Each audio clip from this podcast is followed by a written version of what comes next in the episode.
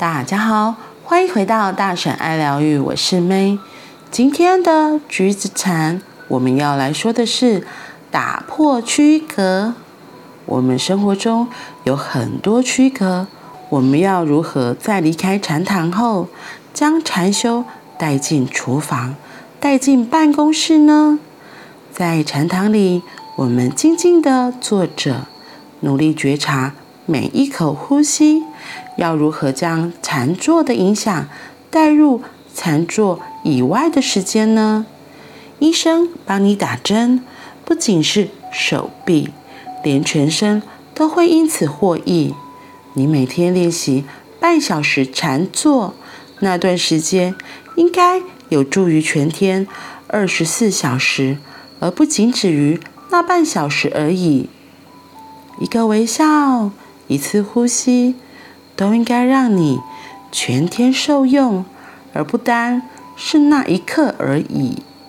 我们练习的方式，应该要去除练习与非练习的区隔。在禅堂中走路时，我们步步谨慎而缓慢；当我们到机场或超级市场时，却几乎变成另外一个人。走路飞快，心里正念。在机场与超市要如何修习正念呢？我有个朋友利用两个电话之间的空档练习呼吸，那对他大有帮助。另一个朋友在前后两场商务会谈之间的闲暇练习步行禅，在丹佛市中心的建筑物之间。正念分明的来回走动，过往的行人对他微笑，而他的会谈，即使对方是难缠的人物，结果往往变得相当愉快，而且极为成功。我们应该能将练习从禅堂带入日常生活中，我们彼此之间应该互相讨论。要如何做？你们是否在没有电话的空档练习呼吸呢？你们切红萝卜时有没有练习微笑呢？辛苦工作几个小时之后，你们有没有练习放松？这些都是实际的问题。如果你知道如何将禅修应用到那些用餐时间、闲暇，还有睡觉时，禅修就会遍布你的日常生活，对社交事务也会有极大的影响。正念能渗入每天生活中的各种活动，充满日常生活的每一分钟、每个小时，而不是对遥远事物的描述。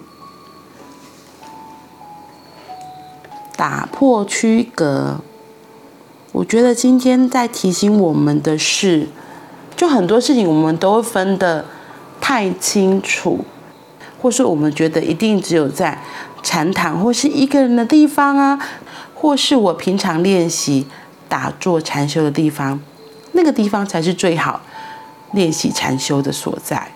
问题是，其实当我们静静的坐着。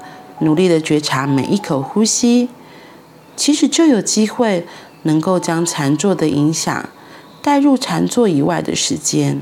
我很喜欢他说的，其实呢，在每天练习半个小时的禅坐，这段时间就会有助于全天的二十四小时，而不是有那个半个小时而已。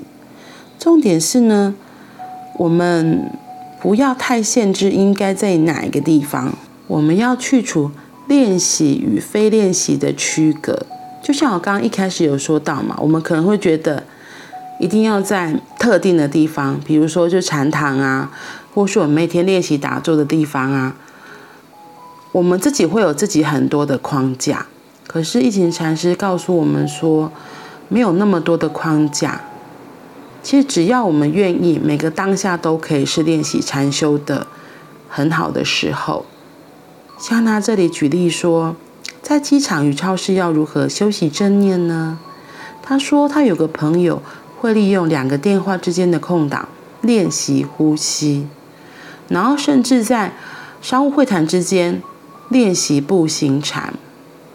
我觉得重点就是很多形式上的东西是我们的大脑认为觉得应该要这样做，就是我们可能觉得没有啊，我打坐就是要在打坐的地方，要在禅堂。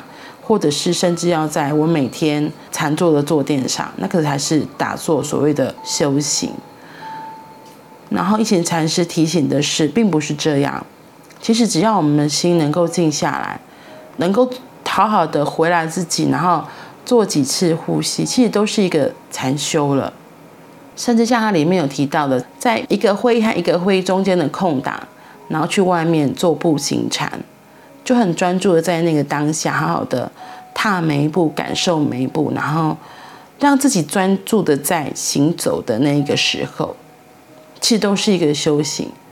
然后这就让我想到，我前几天也是刚好这样，就是哦，因为周末那时候加班，周末没有好好的休息，对，所以我其实身体是一个很疲累的状态。那本来我也想说，就是下班之后好好先回去休息了。因为我老公想说要，就是那天是我生日，他可能想说带我和女儿去吃饭，所以我就想说，那我可以做些什么让自己的心可以定一下？我就后来想到了步行禅，所以我就利用要去餐厅前面的半个小时，我自己就在操场上在那边走。我一开始先走在那个红土的操场上，走着走着，我就看到那个。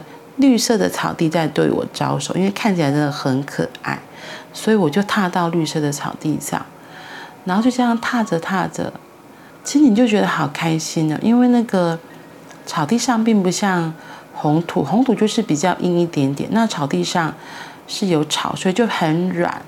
那每个草长得不一样，走起来也不一样。后来我走着走着，也很像在跟那个草地互动，在跟它玩。顿时心情也变得好开心，好开心，好像也被充饱电了一样。就像它里面分享的这个会议之间的步行禅，所以我觉得心情变得转换很开心之后，再跟我的家人见面，然后再吃饭。所以呢，他最后就提醒我们，其实呢，我们可以知道如何将我们的禅修应用到用餐时间、闲暇还有睡觉时。这样子，我们的禅修就会遍布在日常生活中，因为这样子会让我们的心情会不一样，所以对我们的社交事务也会有很大的影响。我们时常这样练习的话呢，这样的正念觉察就也能够渗入我们每天的生活中的各种活动，充满日常生活中的每一分钟、每个小时，这样我们会更觉知我们在做什么，然后更有意识地做每一件事情。也会让我们的生活变得更加愉快哦。好啦，那我们今天就到这里了，我们明天见，拜拜。